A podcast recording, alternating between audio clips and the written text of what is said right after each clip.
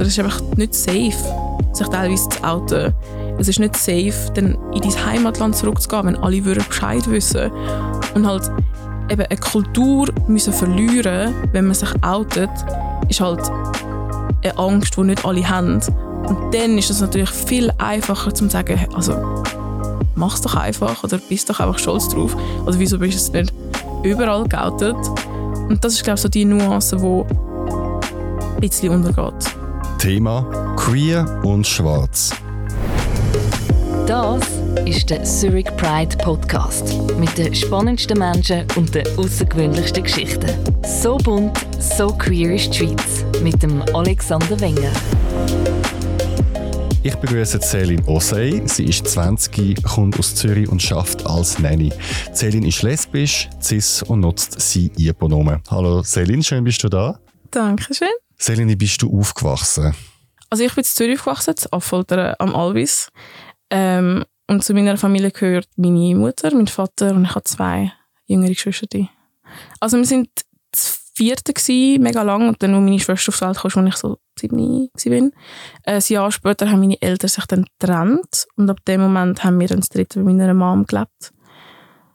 Ähm, und das Zusammenleben ist immer recht also dort, das ist halt so offen für alles, ohne konkrete so Einschränkungen. Jetzt so for the better oder nicht, ist auch so ein bisschen Also ein bisschen laissez-faire Erziehung, also man hat alles können machen ja. Fernsehen schauen, Zucker essen, lang wach bleiben. Ja, so kann man es gut sagen, ja voll. Dein Vater ist aus Ghana, deine Mutter ist Schweizerin. Ja. Ähm, wie hat dich das prägt? Also als ich ganz jung war, nicht so mega fest. Ich glaube auch, mein Vater hat seine Kultur nicht mega ins Familienleben hineingebracht. Was ich jetzt im Nachhinein ein bisschen schade finde, ich weiß nicht genau, ob es von ihm auch so ein bisschen aus dem Punkt gekommen ist. Ich meine, das ist jetzt auch schon, wo ich das ist schon 20 Jahre her. Ob er dort noch mehr in der Einlebungsphase war, so in die Schweiz selber, dass er sich auch wie einfach probiert hat, uns anzupassen. Wenn er sich uns angepasst hat, hat ist es ihm natürlich auch einfacher gefallen, sich in der Schweiz einzuleben.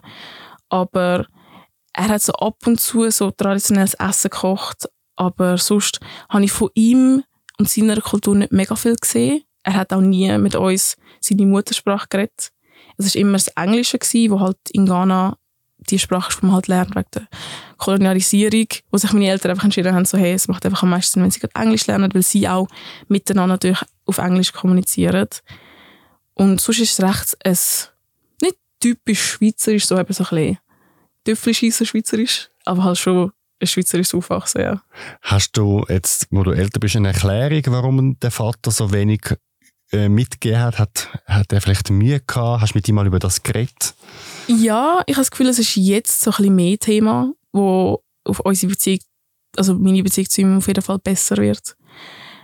Ähm, und ich habe das Gefühl, eben zum Teil ist halt das Anpassen, ich glaube auch an meine Mami gewesen, wo er so viel Vertrauen drin gesteckt hat, dass sie das halt schon eben begriffen hat, sie es handelt und er auch, glaube so ein bisschen das Vertrauen in so das Schweizer Mindset geleitet so, ja, ja, sie weiß schon, was sie macht, die muss ich gar nicht so viel. Nur einfach so ein bisschen mitreiten, Verantwortung darüber.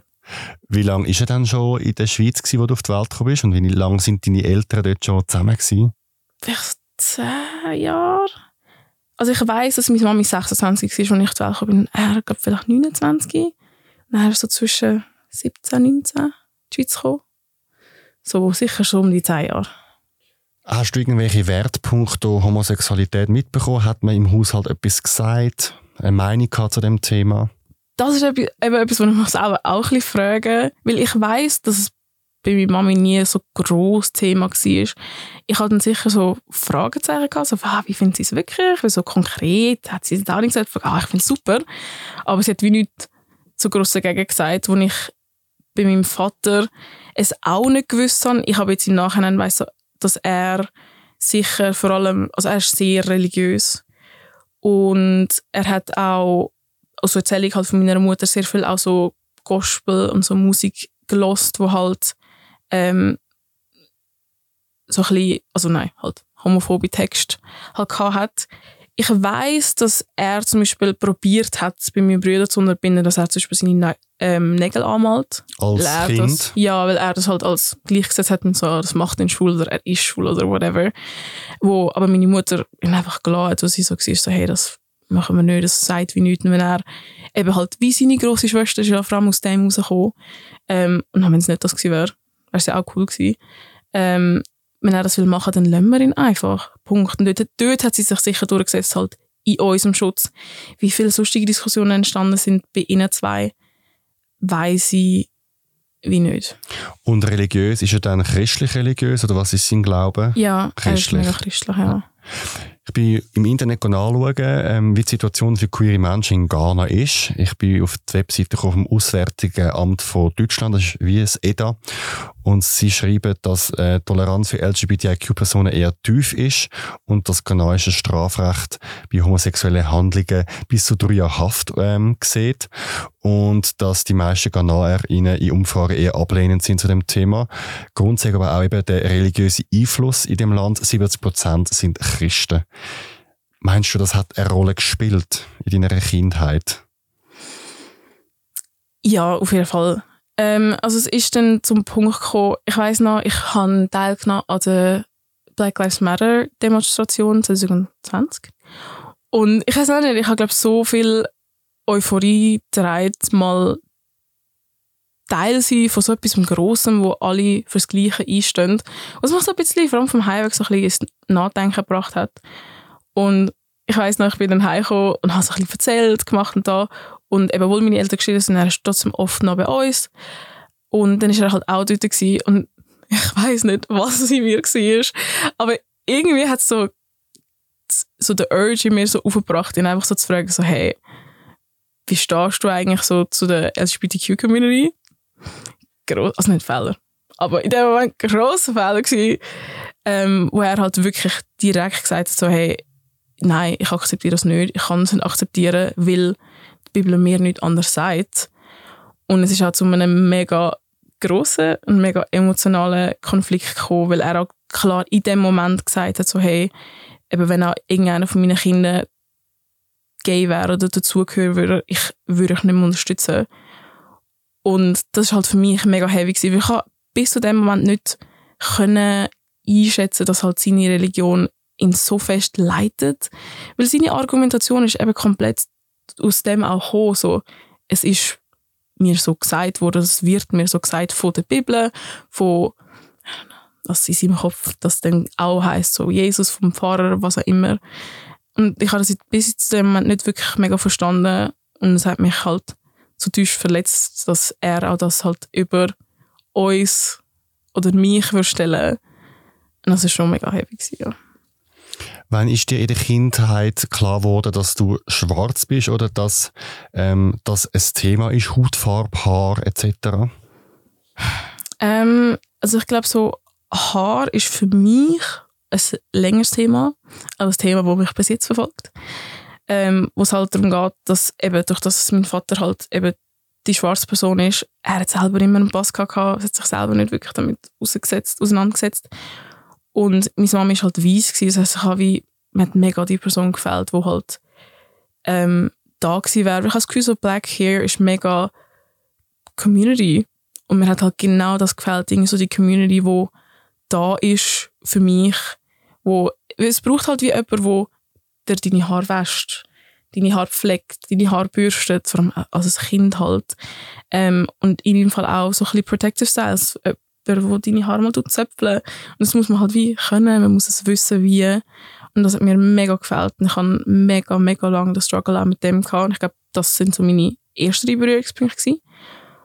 Und dann in der Primar habe ich sicher halt gemerkt, so, es sind sicher halt die Gedanken, ich würde halt gerne reinpassen, ich würde halt gerne aussehen wie alle anderen. Und dort sind auch die ersten Berührungspunkte, wo ich gemerkt habe, so, hey, die Kinder nutzen das mega aus, dass das halt mein Schwachpunkt ist und sie haben es mich zu 100% spüren lassen. Und ich bin halt wegen dem unter anderem jahrelang als Opfer gewesen. Ja. Also zu Verständnis, deine Mutter hat im Fall glatte Haare und du hast als Kind gerüsselte Haare gehabt. Voll. Und der Vater hat was für Haare gehabt? Auch gerüsselte, aber eben, er hat immer kurze Haare gehabt. Kurz. Ich glaube so, also er tut jetzt auch nicht wirklich so den Wert reinsetzen, weil er halt nicht wirklich muss. Ja. Was haben dann die Kinder gemacht? Wie haben sie dich behandelt? Es ist halt vor allem das Ausschliessen gewesen. Ähm, halt sehr viel abwertende Ausdrücke, abwertende Vergleiche. Ähm, das N-Wort ist etwas, das mich meine ganze Kindheit schon verfolgt. Und es sind halt Sachen die ich gar nicht mehr verstehen konnte. Also zum Beispiel, etwas, was mir immer wieder gesagt wurde, ist, ist so ein, ich weiß nicht, so, du isst zu viel Schoki. Etwas, wo ein Kind mega einfach fällt, zu sagen, in diesem Kontext. Und es hat halt mega halt an meiner, ich habe fast schon Logik so geknackt, weil ich bin so, hä, also ich verstehe es halt wirklich gar nicht, wieso ihr mich jetzt probiert, in dem Punkt anzugreifen. Ich esse nicht mal gerne Schoki. Also solche Sachen sind, ich halt eben halt angefangen, also haben müssen anfangen, meine ganz, also gefühlt meine, eben halt Identität hinterfragen und so verstehen, dass es nicht aus einer Wahrheit rauskommt, sondern aus so purem Hass von außen. Und ich dort halt müssen kennenlernen, hey, du, es kann nichts falsch mit dir sein und die Leute hassen dich trotzdem, weil sie ein Problem haben. Und hast du das nur von Kindern erlebt oder hast du das Gefühl gehabt, dass Lehrpersonen dich anders behandeln oder sagen wir Nachbarinnen etc.? Hast du was ich nie so gefragt habe. Ich glaube so vom Aspekt der Lehrer, ich bin halt mega ein Überflüger und habe so ein bisschen ein Streber gewesen. Ich glaube, so von dem Punkt habe ich immer so ein bisschen gutes Feedback bekommen von Lehrern. Ich, ich weiß gar nicht, ob, ich, ob das etwas gewesen wäre, was ich damals hätte herausfühlen können, wenn es so gewesen wäre. Bin ich mir ehrlich gar nicht sicher. Ähm, ich weiß einfach, dass wir halt als Familie sicher Rassismus erfahren haben. Ähm, jetzt nicht konkret immer von Nachbarn, äh, also meistens, also wir haben immer in Wohnungen, glaube von unseren Nachbarn meistens selber Ausländer innen sind. Dementsprechend nicht so konkret, aber wir sind halt immer als ganze Familie halt auch betroffen gewesen, ja. Wie bist du als Kind damit umgegangen, mit dieser Ausgrenzung, mit diesen Sprüchen? Ich glaube, für mich, für mich ist es auch bis heutzutage mega, mega schwierig, Akzeptanz und Toleranz können aufbringen für Leute, die zu wenig Wissen haben, zu wenig educated sind darüber. man sagt meistens, Diskriminierung kommt davor, dass Leute nicht educated genug sind und das Verständnis haben. Was stimmt, aber es ist etwas, wo ich als Kind irgendwie schon verstanden habe. Es ist, also zum Beispiel bei uns auf, in Affolter am Albis ist es irgendwie mega so ein Ding bei uns in der Schule, dass so Judenwitz sind so das Thema gewesen. Das sind so Witze, die alle gemacht haben. Und ich weiß noch, als Kind, ich habe nicht gewusst, was ein Jude ist, weil ich keine Berührungspunkte hatte mit ähm, Leuten, die dieser Religion angehören. Und trotzdem habe ich zu 100% verstanden, dass es nicht okay ist, so Witz zu machen. Und so, also dass halt der, äh, was soll ich sagen, der Root of the Joke ist, dass Leute sterben oder verletzt werden oder eben weniger wert sind. Dementsprechend ist es mir mega schwer gefallen. Ich habe das auch immer so kommuniziert, wegen, hey, ich finde es nicht okay wegen dem und dem. Und ich glaube, ich bin mega in dem Alter schon verbal gewesen, dass ich können sagen warum ich etwas nicht okay finde. Und ich glaube schon als Kind so ein so eine belehrende so Position eingenommen habe, wenn ich es vor allem besser gewusst habe. Und ich einfach sehr oft in die Situation in da wurde bin, du bist so sensibel. Du bist, so, du bist halt sensibel, du tust alles auf Goldwaage legen. Das ist mir oft gesagt worden. Das war doch nur ein Witz. Gewesen. Voll. Ja. Das auch. Und in dem Fall hast du dich in dem Fall auch schon gewehrt dagegen. Hast du Unterstützung bekommen? Ist es dann noch schlimmer geworden? Unterstützung nicht wirklich, weil das ist etwas, was mir bei meiner Mutter immer gefällt hat, dass sie dort so ein bisschen gelegt hat, wo ich schon mehr von ihr erwartet hätte. Sagen, hey, du siehst, wie ich behandelt werde, du siehst, wie ich darauf reagiere, reagiere. Bis da für mich. Und sie, glaube als äh, weiße Frau, die einen schwarzen Mann geheiratet hat und drei schwarze Kinder hat, komplett ihre Responsibility verfehlt hat. Zum also schon klar, ich meine, man kann nicht dafür, wenn man sich verliebt, obviously. ähm, aber in dem Moment hat sie einfach eine Verantwortung gehabt, wo sie nicht, dem nicht nachgegangen ist und sie zu oft den Standpunkt vertreten hat, ähm, eben, ich sehe keine Farbe, I don't see color, so ein bisschen der. Und ich so bin so, ja, es ist schön, dass du das Gefühl hast, du akzeptierst alle, aber indem dass du komplett ignorierst, dass es Leute gibt, die halt darunter leiden, dass andere Leute Farbe sehen, macht wie mein Problem und meine Experience weder kleiner, noch halt nicht real. Dort hat mir das sicher gefällt. Bei meinen Friends, es war so ein bisschen so auf und ab, gewesen, weil manchmal halt in schlechten Momenten, man ist halt 10, man ist 11, man ist 12, haben die Leute, die ich damals meine Friends genannt habe, halt auch solche Aspekte gegen mich verwendet, wenn sie halt etwas gebraucht haben, zum gegen mich verwenden. Wie ist dein Vater damit umgegangen? Wie viel hat er davon mitbekommen, was du erlebst? Ah, ich weiß es gar nicht. Eben das, das, was ich gesagt habe, du mit ihm erst jetzt so ein bisschen unsere Beziehung so aufbauen. Ich bin mir gar nicht sicher, wie fest ich wirklich zu ihm gegangen bin damit. Ich weiß einfach, dass es mich auch ein bisschen stört, wie er damit umgeht. Dass ich merke so, wenn er mir so von Sachen erzählt, vor allem so an, an seinem Arbeitsplatz, ist mir mega bewusst, dass er Rassismus erfährt am Arbeitsort. Aber für ihn ist es einfach so, ja, ich weiß, wie sie es meinen, aber ich tue es halt einfach so mir vorbeiziehen lassen. Äh, würde ich jetzt halt nicht wirklich so mit agreeen. Das heisst, ich habe schon immer so ein gewusst, dass ich bei ihm noch nicht so, der, so das finde, was ich actually suche, weil er halt eine zu grosse Akzeptanz drin gefunden hat, wo sie mir, glaube zu viel noch auslöst. Und ich habe das Gefühl, dass dort der grösste Aspekt vor allem so die Generation ist, weil er natürlich über ganz andere Sachen sich muss Sorgen machen halt als ich. Weil wenn er sich halt vielleicht wehren würde beim Arbeitsort, hat das für, ich weiß auch nicht genau, da bin ich mir nicht sicher, wie es wenn ausgesehen hat, ähm, also mit seinem Status in der Schweiz, mit dem Ah, seinen Flüchtlingsstatus? Oder? Genau. Wie es, also wenn es wie ausgesehen hat bei ihm mit seinem Flüchtlingsstatus, im Sinne von, ob er halt wirklich theoretisch an einem Punkt ist, also wenn ich jetzt etwas sage, könnte ich halt ausgeschafft werden noch. Das weiß ich halt nicht, ob das vielleicht auch eine Angst ist, die er immer noch in sich trägt. Und ich halt als Schweizerin das Privileg habe, so, ich verstehe halt meine Rechte viel besser als er.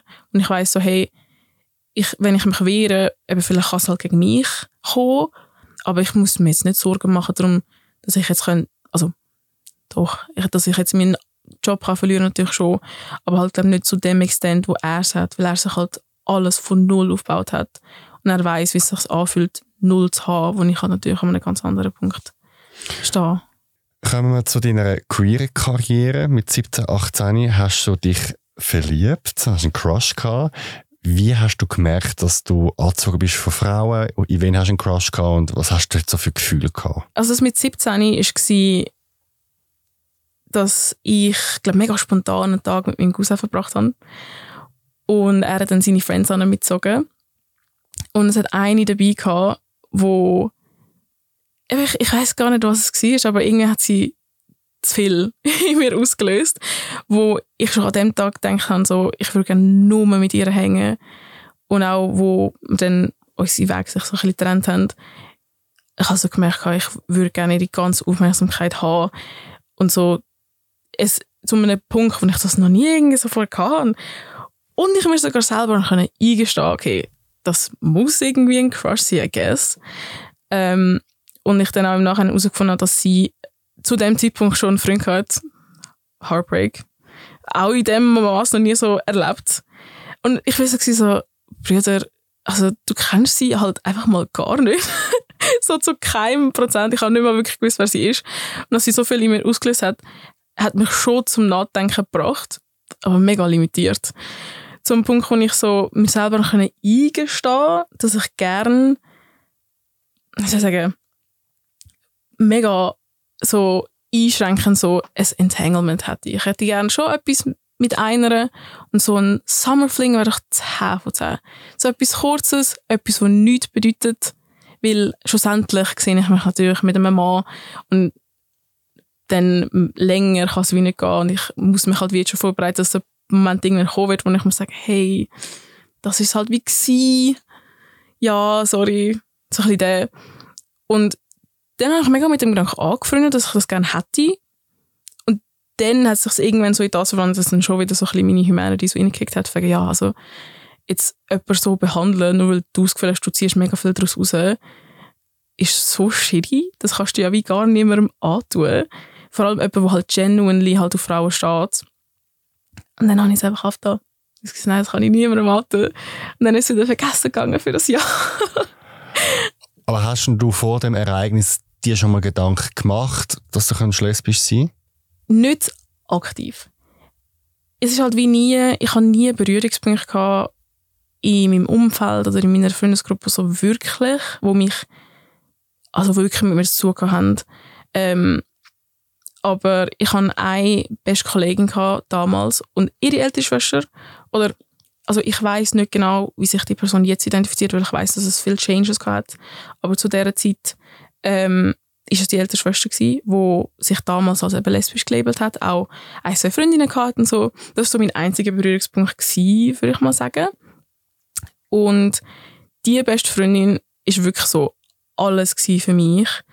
Und damals, ich auch für sie, wo wir schon die Gespräche hatten, so eigentlich ist es wie nicht wirklich weit weg von einer Beziehung, die wir führen, weil wir gefühlt so Seelenverwandte voneinander sind. Das Einzige, was halt fehlt, ist halt die sexuelle Anziehung. I guess. Und das sind schon Konversationen, die wir sogar miteinander haben. Aber irgendwie ist es nie weitergegangen als das. Oder auch der Gedankengang ist nie weitergegangen als das. Fürs Verständnis, also die Freundin, das ist die Kollegin von der, vom Cousin oder das ist eine andere Person? Äh, sorry, das ist eine andere Person. Das ist, eine andere das ist meine Kindheitsbeste Kollegin ja. Und die, der Crush, den du hast, hast du es ihr mal beichtet, dass du verliebt bist? Oder die weiß es bis heute nicht? Nein, es ist, es ist wirklich, sie hat so nichts mit mir zu tun gehabt, dass es so fast schon delusional gewesen wäre, wenn ich jetzt so auf sie zugegangen wäre. Also nein, nein. Aber hat dir das Angst gemacht, dass du könntest lesbisch sein und dass das für immer bleibt?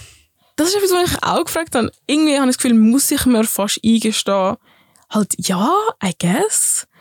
Aber ich glaube, jedes Mal, wenn ich zu einem Punkt ankomme, bin ich frage, hey, verstehst du vielleicht Frauen? Bin ich so so, ich meine, nein, ich meine, du bist so offen und so, du hast so viel Platz für alles und jeden und das weiß ich und das ist auch schon immer so gewesen und hinter dem stehe ich auch jetzt noch. Ähm, ich habe mich, glaube ein bisschen so hinter dem Ally-Gefühl versteckt, weil ich glaube, wir auch schon alle irgendwie mal sind. Ähm, und ich so bin so, eben, du wirst das ja bei niemandem anderen judgen, so zu 0%, dann wirst du es ja auch nicht bei dir selber judgen. Wie dein Auto bei deinen Eltern verlaufen ist, über das reden wir gerade als nächstes. Doch zuerst kommen wir zu unserem Thema Aufruf. Ihr habt zusammen den besten Sex, die romantischsten Dates, aber auch die grössten Streits und die grössten Dramen. Ihr habt schon ein paar Mal eure Beziehung beenden, doch es klappt einfach nicht. Ihr könnt ohne, aber ihr könnt auch nicht mit. Erzählt mir eure Geschichte. Mein Thema demnächst: toxische Beziehung. Wir kommen nicht los voneinander. Werdet meine Gäste. Schickt ein E-Mail an podcast.zhpf.ch. Redaktion von dieser Folge Mia Portmann, Produktion Kevin Berg. Der Zurich Pride Podcast. So queer ist die Schweiz. Jetzt auf Apple Podcast und Spotify abonnieren, Glocke aktivieren und mit Sternen bewerten. Mehr Informationen zum Podcast auf zurichpridepodcast.ch. Zurück zu dir, Selin, und dem Thema Queer und Schwarz. Mit welchem Gefühl bist du zu deinen Eltern dich outen? Ah, es war ein schwierig, weil ich hatte mega lange ein Angst davor, mich bei meiner Mama zu halten, weil ich nicht gewusst habe, wie sie reagiert. Und so mein, mein äußerer Ansporn war eigentlich ist die Abstimmung dann von der Ehe für alle, weil es mir halt das Anliegen war, weil ich gerne die gleichen Rechte habe wie alle anderen, logischerweise. Und ich habe mir einfach gesagt, so, ich will sicher, dass meine Familie abstimmt. Und ich weiß, dass sie das tendenziell eher nicht machen. Und dementsprechend habe ich das Gefühl, ich muss ihnen wie einen Grund geben. Und es ist nicht so, dass ich gewusst habe, es gibt ein Familientreffen. Und dort würde ich es gerne meiner Familie sagen.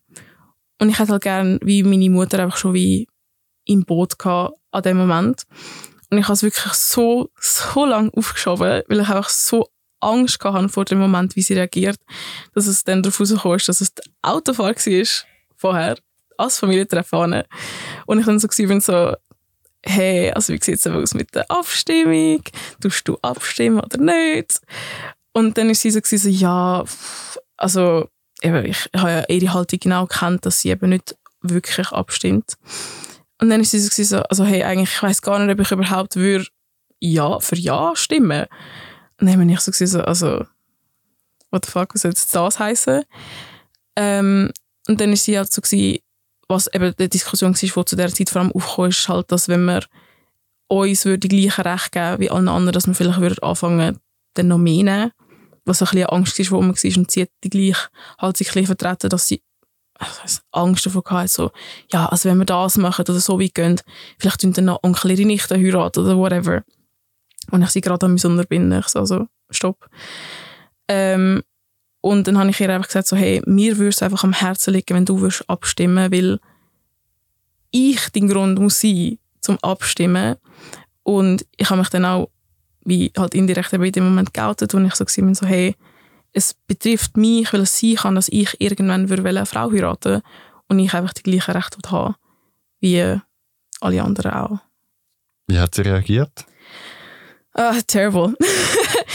ähm, sie ist dann, also sie ist eigentlich gar nicht darauf eingegangen, dass ich ihr eigentlich gerade gesagt habe, dass ich auf Frauen stehe.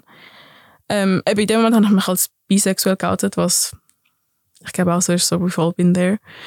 Ähm, aber sie hat dann eigentlich mehr so den Punkt angesprochen, dass sie, glaube sich von mir gezwungen gefühlt hat, so etwas zu wählen, wo vielleicht nicht mit ihren eigenen Values übereinstimmen würde. Und dann ist sie eigentlich mehr hässlich auf das. Also sie hat immer noch ein bisschen gemeint, es sei eine politische Diskussion. Sie hat eigentlich ja. die Botschaft darunter nicht ganz gecheckt. Voll. Und dann bin ich halt so emotional geworden, dass ich mir okay, ich kann die Diskussion nicht führen, weil es geht um selbstständige Sachen und es geht um mich. Und wenn du den Wert drin nicht siehst, für mich Entscheidungen treffen als Mutter, dann bringt das jetzt gerade gar nichts. Und dann ist der Rest von der Autofahrt in Silence gewesen. Ähm, dann sind wir bei dem Familientreffen auch angekommen und es ist so schwierig für mich, zum dort zu sein. Und ich habe mich dann auch schlussendlich nicht bei dem Familientreffen geoutet. Ähm, und dann auf dem Heimweg war es auch completely silent gewesen, weil ich gesagt hey, ich mache das nicht. Und dann an dem Abend habe ich dann nochmals Gespräch gesucht und habe mich nochmal erklärt, warum ich das gesagt habe, warum ich so reagiert habe. Ähm, und dann ist es zu einer einigermaßen so zivilen Konversation gekommen, äh, wo sie dann auch ein bisschen Interesse gezeigt hat, ein bisschen nachgefragt hat. Und ab dem Moment ist es zum Glück eigentlich nie mehr ein Thema gewesen. Hat sie nachher Ja gestimmt? Ich glaube schon, ja. Ja. Now, die restliche von meiner Familie kann dann mich von meiner Familie geoutet über WhatsApp in unserem Familienchat. Weil ich auch gewusst, ich habe die, ähm, die Chance in Person verpasst. Aber ich wollte es wie nicht an mir vorbeiziehen lassen, weil mir ist wichtig, dass sie gehen, gehen abstimmen. Und dann habe ich ihr so geschrieben, hey, so, das bin ich ich bin lesbisch und ich werde irgendwann eine Frau heiraten, wenn ich irgendwann heiraten will, das wäre eine zweite Frage, aber schon eigentlich gleich, ähm, sondern dass ich einfach auf jeden Fall das Recht deserve, dass ich auch dafür heirate. Und ich glaube, dass schlussendlich alle sind, also dann alle abgestimmt haben. Was hat dein Vater gesagt? Ähm, bei ihm habe ich mich damals noch nicht geoutet. Also er war nicht in dem Chat drin? Gewesen. Nein, es ist der Familienchat von der ähm, Seite von meiner Mutter, also so Großmutter, Tante, Onkel und meine Cousine. Genau.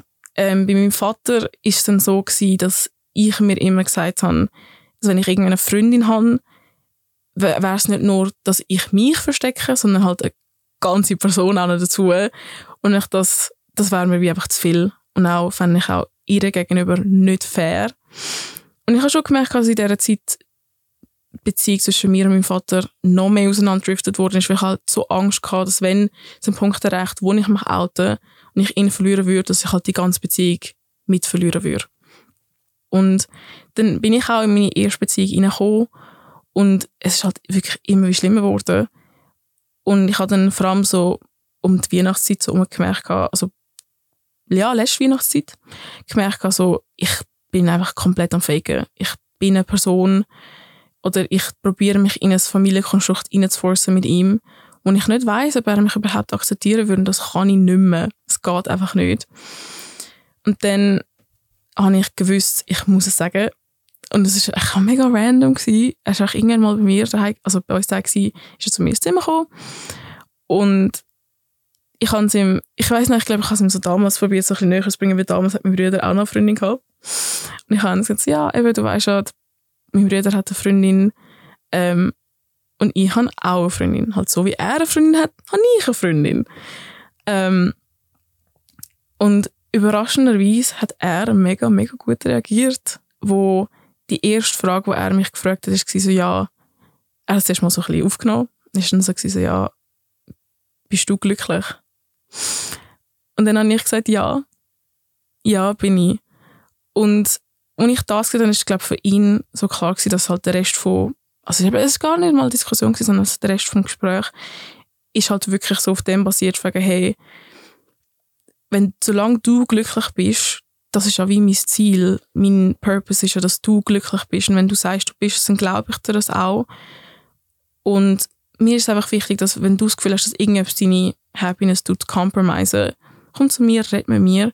Aber wenn du sagst, das ist nicht, dann äh, würde ich nie in einer Position stehen, um dir irgendetwas zu sagen oder dir irgendetwas vorschreiben. Und ich so, wow, noch nie habe ich den so reflektiert in meinem Leben erlebt. Aber es war mega schön, dass ich ihn in dem Moment so catchen ist eine mega schöne Frage, oder? Bist du glücklich? Voll.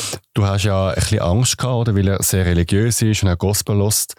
Wie tut er das echt vereinen, die beiden Welten? Ist er echt über die Jahre toleranter geworden oder blendet er es einfach ausgekonnt? Ich glaube, er ist wirklich toleranter geworden. Ich weiß nicht, was passiert ist. Oder ich, ich weiß auch nicht genau, ich weiß noch an dem Punkt, wo ähm, ich ihn ursprünglich mal gefragt habe, wie stehst du zu der LGBTQ-Community, habe ich halt ihn wirklich wochenlang ignoriert. Ich habe nichts mehr mit ihm zu tun haben. Ich weiß nicht, ob da sie ihm genug ausgelöst hat, um das wirklich genug zu reflektieren. Weil ich habe erst gerade vor einer Woche so ein Gespräch mit ihm geführt und ich sagte dann so, hey, weißt du, bist auch mal an dem Punkt gestanden, wo du gesagt hast, du würdest uns oder mich nicht akzeptieren aufgrund von deiner Religion. Und er hat dann selber gesagt, so, ja, ich weiß ich bin halt wie an dem Punkt einfach noch nicht so weit gewesen. Und er hat gesagt, er hätte dann die Bibel nochmal gelesen. Ich weiss nicht halt aus welcher Intention raus. Und ähm, es gibt ja das mega äh, berühmte Beispiel von der ähm, Prostituierten, wo ich glaube, hätte gesteinigt werden wegen äh, ihrer Profession. Und der Jesus ja dann wie angestanden ist, wegen, ja, nimm den Stein in die Hand und wirf, wenn du noch nie etwas Schlechtes gemacht hast, wenn du noch nie gesündigt hast. Und ich also glaube, wer ohne Sünde ist, werfe den ersten Stein. Ist genau, voll.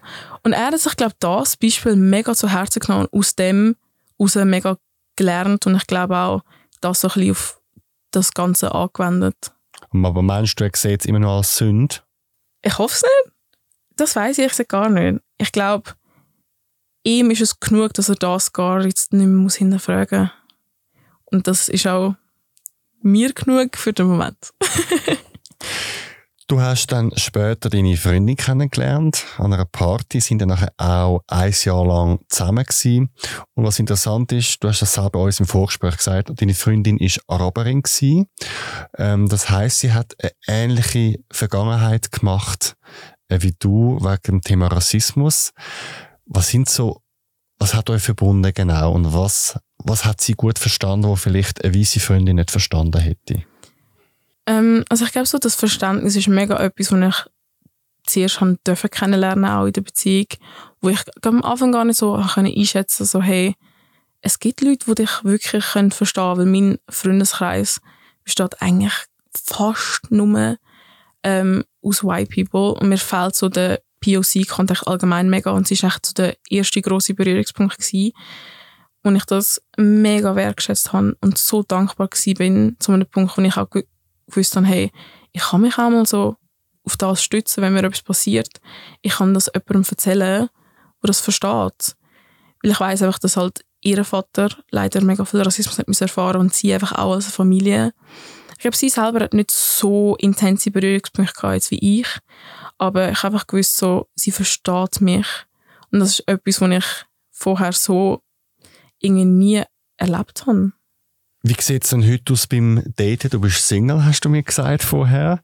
Ähm, inwiefern spielt das Thema Hautfarbe eine Rolle für dich? Also eine Rolle eigentlich wie gar nicht. Es geht mir einfach mehr darum, dass ich halt schon verstanden, eben durch auch meine damalige Beziehung, so, das ist etwas, was ich mega wertschätze. Und es ist einfach ein Punkt, es sind so viele Struggles, die ich habe, wo teilweise von mir selber kommen und teilweise halt einfach außer meinen Händen sind, wo ich glaube schon jemand möchte an meiner Seite, wo das schon versteht, wo ich nicht muss erklären muss, wieso ich jetzt einen halben Nervenzusammenbruch habe wegen meiner Haare oder wieso es mich jetzt so berührt, dass ich jetzt diesen Racist Encounter habe, sondern weil wenn ich diese Arbeit auch noch machen muss, es ist schon so viel Arbeit, schwarz zu sein und diese Arbeit auch noch zu machen, es jemandem zu erklären, wo eigentlich einfach so da sein für mich, ist, fühlt sich jetzt gerade irgendwie so wie zu viel an. Was sind denn so für dich die Situationen, wo du das am meisten spürst, dass du schwarz bist? Also wo hast du die meisten Reaktionen von deinem um vom Umfeld, von der Schweiz, von der Gesellschaft?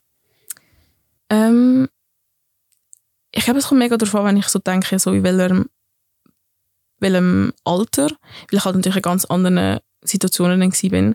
Aber so jetzt gerade spüre ich es mega fest ähm, in meinem Job, wo ich halt Nanny bin im Zollikerberg. Und der Zollikerberg ist halt natürlich mega ein reiches, ein weißes Gebiet. Und das habe ich, ich meine, das schaffe ich jetzt zwei Monate dort. Und das habe ich jetzt schon zu spüren bekommen, halt einfach der Blick, wenn ich mit den Kindern unterwegs bin, die Kommentare, die auch schon gekommen sind, wo ich einfach als nicht genug eingeschätzt werde, als nicht fähig oder soll ich sagen, ähm, nicht qualifiziert. Ich glaube das, dass ich am meisten gespürt bekomme im Alltag, dass Gefühl, Leute das Gefühl haben, ich bin nicht qualifiziert genug. Wie merkst du das? Oder was sagen sie? Ich glaube, etwas, was ich mega, mega häufig daran anlaufe, ist, dass Leute davon ausgehen, dass ich kein Deutsch kann. Und mein Schweizerdeutsch ist auch gut. ähm, und je nach mit wem wir reden, würde ich also gar noch ein bisschen Berner oder so schnell irgendetwas rein tun. Es ist nicht nur, dass ich nur das Zürichdeutsch habe, wo mir beigebracht worden ist, sondern ich bin ja mit dem aufgewachsen. Ich bin halt Schweizerin. Und dass halt Leute mich anschauen und dann eben, dann reden sie mit mir Englisch oder reden sie mit mir Hochdeutsch. Auf eine Art und Weise, wo ich ihnen anmerke, sie haben das Gefühl, ich habe kein Deutsch. Und sie haben das Gefühl, mein Intellekt ist nicht um. Also sie reden zum Beispiel langsam und deutlich? Ja, so ein bisschen das. Und das ist halt ein Encounter, den ich mega häufig habe. Ähm, zum Beispiel auch, wir sind, ich bin Teil von einer Tanzcrew, wir haben mal einen Auftritt gehabt bei Stadtland Talent, also SRF. Und es hat auf der Bühne hat es einen Moment gehabt, wir haben halt gewisse Props gehabt. Und es ist dann halt natürlich das ganze Crew-Team ist dann auch noch mit involviert gewesen, wo dafür verantwortlich war, dass unsere Props an der richtigen Stelle stehen. Und also das ja wie, jetzt ist mir so kommuniziert werden, hey, der gelbe Punkt ist für den Tisch. Und dann ist es darum gegangen, dass mir gesagt werden dass der dort ankommt. Und dann ist eine Person vom, von der Crew halt auf mich zugekommen, hat im schlechtesten Englisch mir probiert zu erklären, wo der Tisch jetzt hin muss. Und ich war so verwirrt. Gewesen. Und zwei Sekunden später höre ich, wie sie Schweizerisch redet mit meiner Kollegin. Und ich so, also, ich verstehe nicht, wieso sich Leute überhaupt Energie rausnehmen. Sie haben nicht mal gutes Englisch können. Probier es doch zuerst mal, auf, also zuerst mal auf Schweizerdeutsch. Also, ja, so ein bisschen solche Sachen.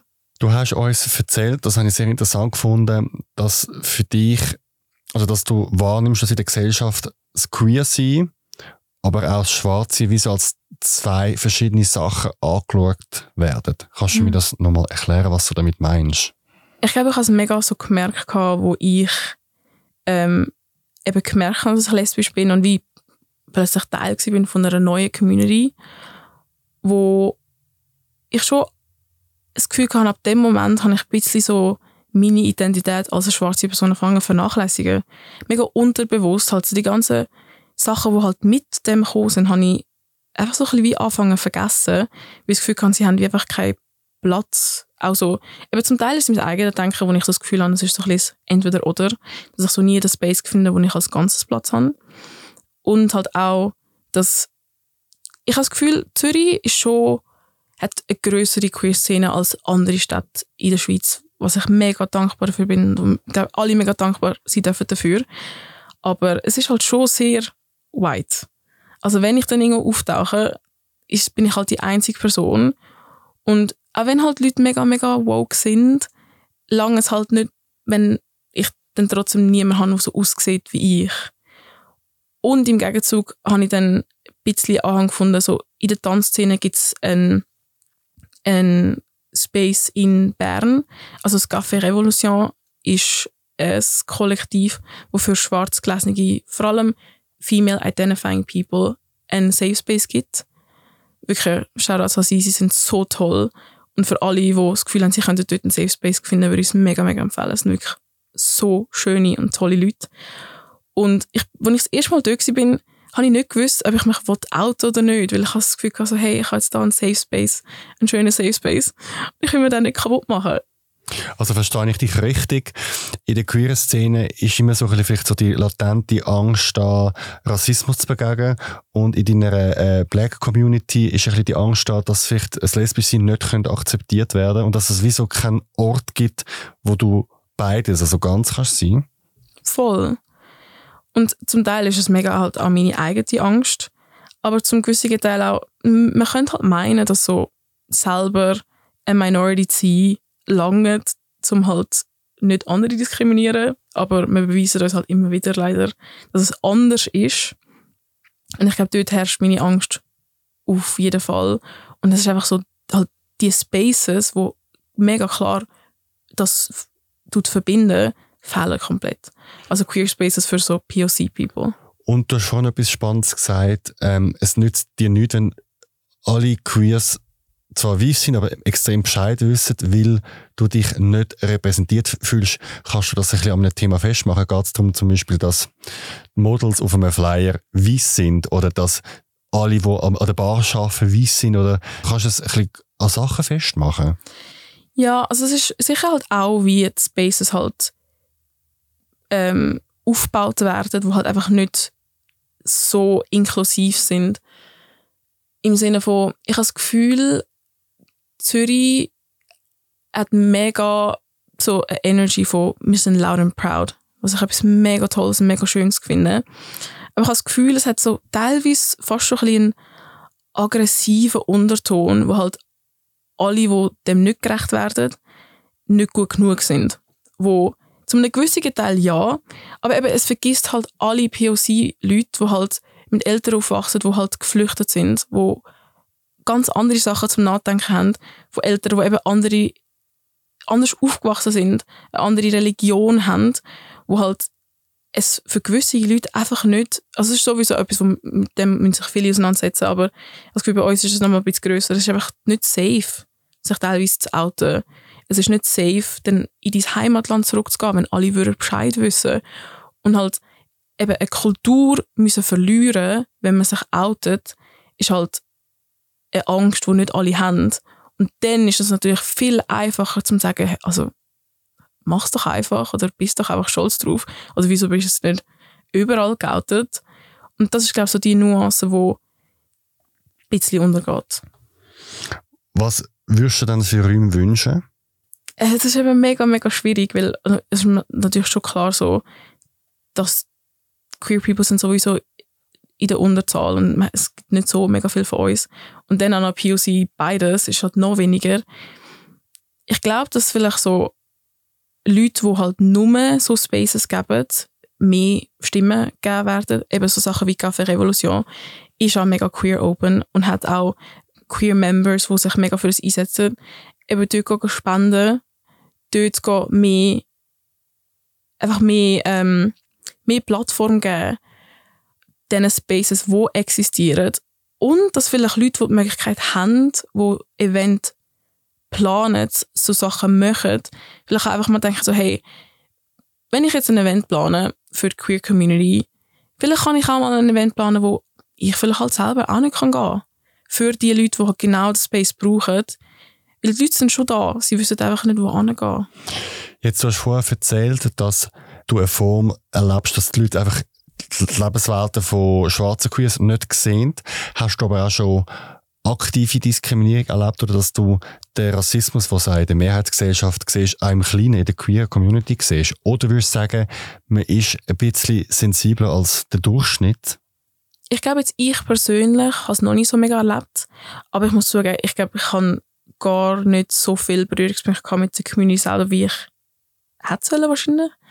Weil ich bin halt wirklich in meine erste Beziehung gekommen und dann habe ich mir mega zufriedengestellt, dass das mein grosser Berührungspunkt ist. Und das ist auch etwas, was ich jetzt mega merke, dass ich das vernachlässigt habe, so die Queer Spaces actually halt so aufzusuchen, zu dem Extent, wo ich das gerne hätte. Weil ich habe das Gefühl, obwohl so mega, man sagt immer so, jeder kennt jeden, aber ich glaube, mich kennt man nicht so wirklich, ich kenne auch nicht so viel. Und dort wollte ich mich halt sicher viel mehr rein tun. Und ich schon merke, dass halt eben gerade die Ängste aufkommen, wegen, bin ich akzeptiert, bin ich nicht akzeptiert, weil ich weiß nicht, es gibt halt schon in der, also nicht nur in der Queer Community, aber es ist halt der Aspekt von halt Rassismus. Es gibt safe Leute, die halt niemand würden daten, der schwarz ist. Einfach anhand von dem Punkt schon. Und so, ich glaube nicht, dass ich den Punkt erreichen würde, wo ich nicht mit jemandem darüber reden weil eben, ich glaube schon, dass viele woke genug sind, dass du ein Gespräch führen was ich mega, mega appreciate. Aber halt so der underlying Racism auf so, hey, ich kann mit dir darüber reden, weil ich verstehe. Aber der underlying Racism von, aber dich daten würde ich ja dann trotzdem nicht.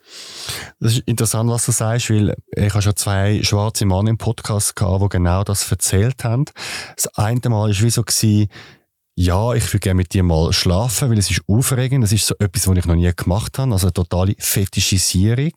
Auch mit dem Fokus auf dem, auf den Penis. Ich sage es so, wie es ist. Also das mhm. ist ein Schwarz, hat sich einen grossen Penis.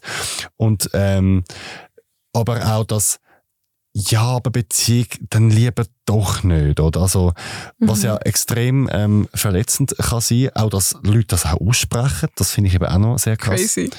Also das ähm, habe ich schon mehrmals gehört und das habe ich recht irritierend gefunden. Jetzt, du kannst als für eine lesbische Frau reden, was weißt du über, wie unterschiedliche schwarze Leute innerhalb der Community unterschiedliche Diskriminierung erleben, oder? Weil ähm, wie das Beispiel sagt, dass schwarze Schwule oder schwarze Lesben, dass schon die auch noch schon unterschiedliche Erfahrungen machen, wie auch Männer wie Frauen, wie schwarze Männer, schwarze Frauen, weiße Frauen, weiße Männer, wie alle wiederum auch wieder unterschiedliche Erfahrungen machen. Ja, also ich habe schon ein bisschen mitbekommen, dass ich glaube, so in der Schulenszene ist der Rassismus mega, mega blatant. Und das ist mega crazy zu einem Punkt. Und ich auch schon mitbekommen habe, dass Leute so auf so Apps wie Grindr wirklich konkret anschreiben, no black people, no Asian people. Und ich finde das crazy. Und dass es einfach so akzeptiert wird, zu einem Punkt, dass eben nicht genug Leute darüber reden, finde ich eine Schande. Und ich glaube, dass halt so leider Männer dort, glaube so das aggressivere Ende zu spüren bekommen, eben, wo das auch ausgesprochen wird, von hey, würde ich nie machen. Und der andere Aspekt ist dann die Fetischisierung, wo ich weiß nicht, bei schwarzen Frauen kann ich es nicht so einschätzen, ob die Fetischisierung wirklich mega um ist. Ich glaube, von der Kultur selber ja. Also das halt so, ich weiß nicht, ich höre Hip-Hop-Musik, ich finde das Slang cool, würde ich halt auch eine schwarze Person daten. Ich sehe das halt sicher auch bei ähm, Leuten, die einfach gerne würden eine schwarze Person daten. Aber ich glaube, so die Fetischisierung von schwarzen Frauen mit dem habe ich jetzt noch nicht so mega viel Berührungspunkte gehabt. Du hast gesagt, du hast zwei Fronten, die du musst kämpfen musst. Einmal bei der Rassismusfront, dann bei der queeren Front.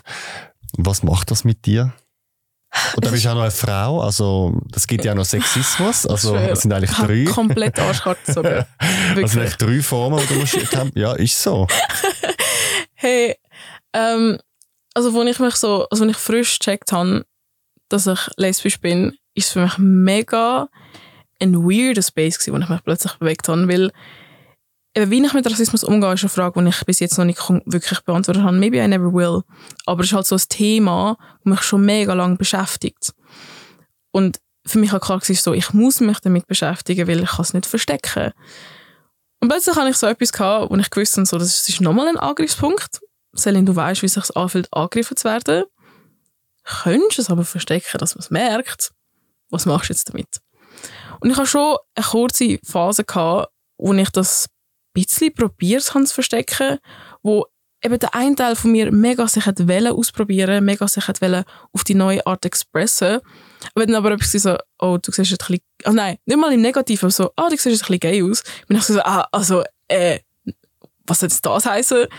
Und ich gerade nicht so dem, so wie ich aus dem Weg gehen, dass man das überhaupt hätte können merken obwohl sie ja wie sie gestummen hat.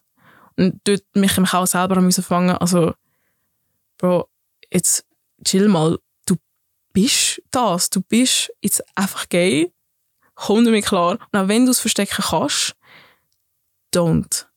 Macht es für dich einen Unterschied ähm, bei der Diskriminierung beim Verstecken? Weil Schwarze kannst du nicht verstecken, jeder liest dich so. Aber das Queer-Sein kannst du verstecken. Ähm, ich habe das Gefühl, es ist sicher ein Privileg. Und ich habe das Gefühl, muss auch der Queer Community bewusst sein, dass es ein Privileg ist, wenn man nicht, wenn man es kann verstecken, wenn man es nicht per se sieht, dass das ein Privileg ist. Aber das heißt wie nicht, dass so die Konsequenz davon, dass man schlussendlich Diskriminierung erfährt, kommt wie dann aufs Gleiche raus. Was würdest du dir wünschen für dich und dein Leben? Jetzt auf die Themen bezogen, kann aber auch ganz allgemeiner Natur sein. Im Moment ist es mega, dass ich gerne so glücklich wie möglich bin. Complete Happiness finde in mir. Was auch das mit einbezieht, so alle Aspekte, die zu mir gehören, dass sie so stimmen und dass sie etwas echt mega schön sind. Und dass ich verstehe, hey, ich habe als Ganzes in dieser Welt Platz. Wenn ich an, an eine Wand laufe und ich das Gefühl habe, also da habe ich keinen Platz, dass ich halt weiterlaufe, bis ich den Ort und den Space finde, wo ich zu 100% Platz habe. Das wünsche ich dir. Vielen Dank, Selin, bist du heute da gewesen. Menschen, Geschichten, Emotionen. Das ist der Zurich Pride Podcast.